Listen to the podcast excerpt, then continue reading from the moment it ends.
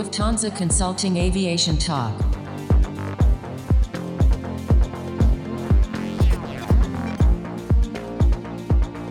Hello and welcome to a new episode of Lufthansa Consulting Aviation Talk. I'm Dominique Bayer and today I'm your host. In our podcasts, we provide interviews and discussions with industry experts on topics which matter most in the aviation industry. With me in the studio are two guests today. Luisa Grasshoff, she's a consultant and expert in air service development. Hi, it's a pleasure to be here. And my second guest is Terence Im. She's a senior consultant and expert in air cargo. Hi, Dominique. My guests will share their insights on the main features of air service development and how those features have evolved because of the COVID 19 pandemic. And here we will zoom in and focus on the role of cargo for air service development. To begin with, I would like to ask you, Luisa, if you can explain to us the general concept of air service development and why it is important. Well, thank you, Dominique. Air Service Development, ASD, is a business development topics for airport, as you were saying. It pursues how airports can increase their traffic, attract new airlines, grow capacity. In other words, frequency enhancement or the employment of larger aircraft on existing routes, but also how airports can retain their traffic. So it is a program which directly aims at increasing airports' aeronautical revenue and indirectly at increasing their non aeronautical income. Not to forget the economic impact of the entire region when an air service is launched. Airlines are usually in the driving seat when it comes to taking commercial decisions. So, what is now the role of airports when we talk about air service development? So, a typical air service development program has three phases. It starts with a market potential analysis and traffic forecasting, aiming at revealing the true demand for current and future air services from an airport. Subsequently, in the route development strategy phase, the identified potential routes are shortlisted and then matched to suitable carriers which could serve that route. Then, comprehensive route studies are designed, including a route performance simulation. This analysis is conducted from an airline point of view, making use of a state of the art airline network planning tool. In a thorough ASD program, an incentive scheme is designed. An effective incentive scheme, on the one hand, increases the airport's and its catchment area's attractiveness to passengers, and second, supports airline in bridging the commercial gap that comes along with introducing new services. And last but not least, in the route development implementation, airlines are approached with the results of the previous analysis and the incentive scheme to convince them to eventually upscale or launch an air service. Then, commercial negotiations on incentives can be initiated. Thank you, Luisa, for explaining the air service development strategy. You were talking about traffic. Well, we have seen the traffic has gone down tremendously when we talk about passenger development in the last months because of COVID 19. Terence, can you tell us how the pandemic affected the cargo business compared to the passenger business? Well, the cargo business for the airlines has performed better compared to the passenger segment. According to IATA, between January to September this year, the accumulative cargo ton kilometer of the global market dropped by around 13% as compared to 65% drop in revenue passenger kilometers of the same period. On the capacity side in cargo, the available capacity has a 25% dropped. So you see the capacity has dropped as much as double as the tonnage itself. Well, as a result of this, the cargo yield has soared since March. The yields of the common trade lanes, such as from China to the US, to Europe, or from Europe to the US, has seen doubled or even tripled between April and June. Even when the belly capacity was slowly added back to the market in the summer and the additional capacity offered by turning passenger aircraft into freighter, the yield has still a double digit increase. This, of course, has provided airlines with cargo operations a compensation on the passenger business even though in the complete network perspective, this will most likely not be sufficient. But in certain selected routes and markets, it is possible to push the direct operating result to the positive side, even when the passenger seat load factor is single digit only.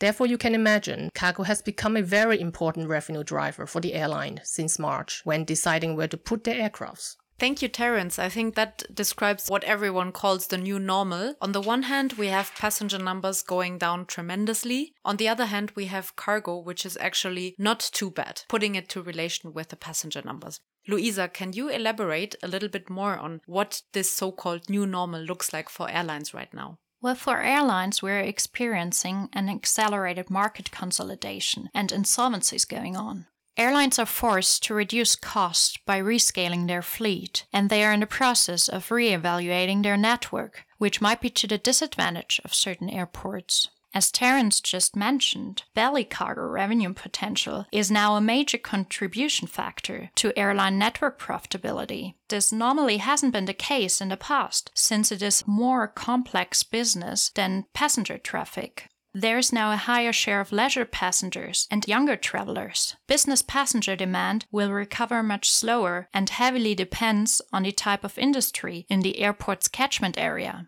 So you were referring to less business travel, which is obviously now forecasted because we are getting used to using video conference instead of traveling to a meeting across the globe. Exactly. And companies also increase health and safety policies and cut travel budgets. Yeah, and there's one more factor that drives the new normal for airlines, uh, which is state investment and intervention. As a result of the different types of governmental support programs we are seeing right now, political interests happen to come before economic interests. So some air services, like in the US with the CARES Act, were retained despite not being economically viable. Consequently, Luisa, from the airline's so called new normal, we can derive a new normal for the airports. What is the new normal for the airports and what are the features of it? For airports, we can see a heavier focus on traffic retention measures. ASD programs used to see the launch of new routes and the acquisition of new airline customers as a primary goal. The focus now is primarily on traffic retention. In addition to that, stronger stakeholder collaboration is needed. This aspect has always been important in ASD projects, but now it needs to be intensified, and additional stakeholders like freight forwarders and ground handlers have to be engaged as well. Airports also have to re evaluate their catchment area. There might now be an extension of it due to the insolvency of competitors close by, new traffic patterns, or intermodal mix.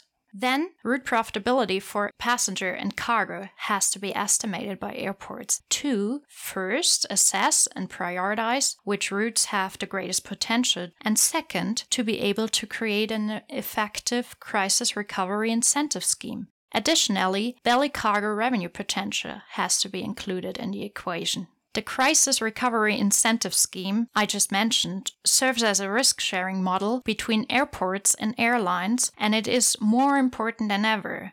And last but not least, just like for airlines, state investment and intervention creates a different operating environment, also for airports.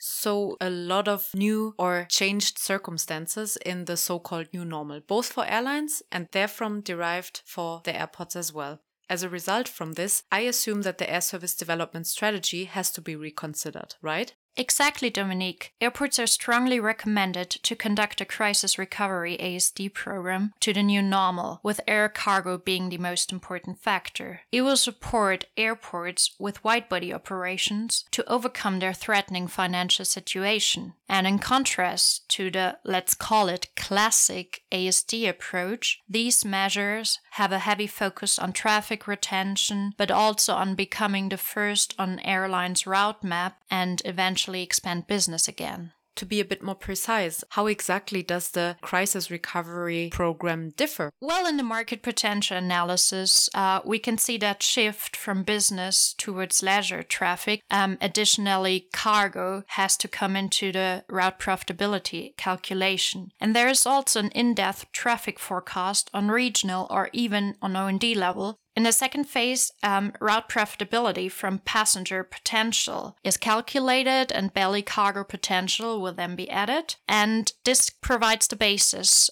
for the incentive scheme creation. An incentive calculation model can then forecast the direct, the indirect, the induced, but also the catalytic impact for each new air service to the national economy. In the last step of the program, the route studies are created and they now include an updated detailed traffic forecast well, and last but not least, intense stakeholder collaboration, not just with local businesses, um, Chamber of Commerce and tourism boards, and so on, but also with freight forwarders and ground handlers, now play a major role in the approach um, so that airlines can be approached and negotiations on commercial incentive payments can start. So, Luisa, you just stressed that cargo is becoming one of the most important part of the new equation for the ASD. Terence, what are the to-dos for airports now? What needs to be derived from a cargo perspective to actually fulfill the new requirements to the air service development strategy?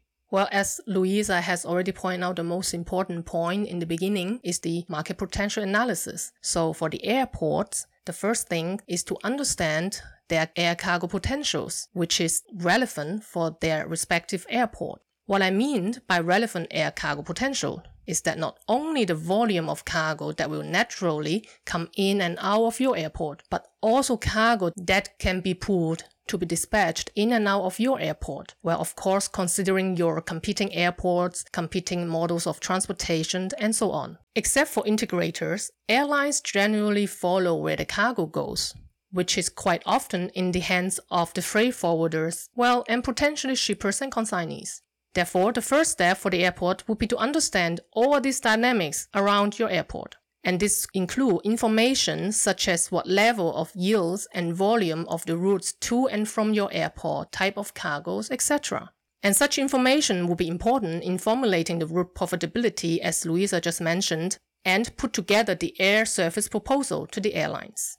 In addition to the revenue aspect, cargo operation and regulatory aspects in your airport are also important to ensure smooth handling for the airlines. But I understand there will be a separate podcast on this topic, right, Dominique? We are definitely planning another podcast on the topic of cargo because it is not only your field of expertise, Terence, but also mine. And I would be very happy to focus, especially when it comes to cargo operations. Great. I'm looking forward to that. Well, another podcast sounds nice, but I would like to stress another point. Because besides this additional belly cargo revenue potential, there are also traditional factors that still play a major role for airlines and will remain important, such as airport incentive scheme funds, network contribution effects, demand stimulation through consistent service offer, and maintaining market share and not stepping out of the market and leaving it to a competitor. But this could also be another podcast topic. So we are not running out of new podcast ideas. And to all of our listeners, feel free to also comment and propose some ideas for us if you want us to discuss whatever is your field of interest with our industry experts. So, thank you, Luisa. I think the points that you were just mentioning were stressing how broad is the topic of air service development. The concept and the features both of you were describing were focusing on airports that can actually accommodate wide body aircraft traffic. What about airports, for example, regional airports that can accommodate only narrow body operations? The importance of cargo to an airport is not really limited whether they can accommodate wide body aircraft or only narrow body aircraft because regional airport or airport who can only accommodate smaller aircraft can also have very active cargo activities. It all depends on what is the cargo market potential. However, if the regional airports are heavily focused on tourists in the past with limited cargo, then the dynamics of surrounding airports, other modes of transportation, and regulations might be more important compared to the presence of local industries. There will always be local needs that requires air transport. For example, if a small regional airport is not very accessible by sea or surface transport, and it relies on the belly capacity before on tourist flights to carry cargo for the local needs, then I believe there are also potentials for cargo services, but probably not only on the belly, but also as a dedicated narrow body freighter. And potentially it might also be temporary during the crisis period only. But for sure, that comes also with infrastructure investments. Yeah, definitely. However, when we are looking into a temporary increase in cargo activity, there are always flexible solutions that can be offered to handle this additional traffic without a major investment. Thank you, Terence, for the statement on the regional airports and how cargo can actually be important for them as well. Now, coming to the end of this podcast, I would like to have a very short statement from both of you. So, Terence, what do you think is the outlook for the importance of cargo? Will it remain that high as we see now during COVID 19, or will it decrease and go back to normal? Personally speaking, I see that for airlines, probably in the long run, I would say beyond three years, uh, it probably will go back to normal, like the uh, pre crisis level in terms of how cargo might be treated in the airline's business strategy in general. Whereas for airports, that would very much depends on what they are able to do during the crisis, whether they are able to lock in those cargo potentials so that those cargo would stay and remain in the longer run. And Luisa, as a last statement from your point of view, what is your advice to airports right now? Well, airports need to react right now. The aviation business is currently changing rapidly. Airports just have to push their aviation sales efforts and should not take it for granted that airlines will just return after the crisis. If they want to get back their traffic, it is of utmost importance to cater for this new normal with the ASD Crisis Recovery Program. Thank you, Luisa, for this last statement. Even the previous podcast episodes have made it clear that reacting flexibly and as fast as possible is of utmost importance during this crisis.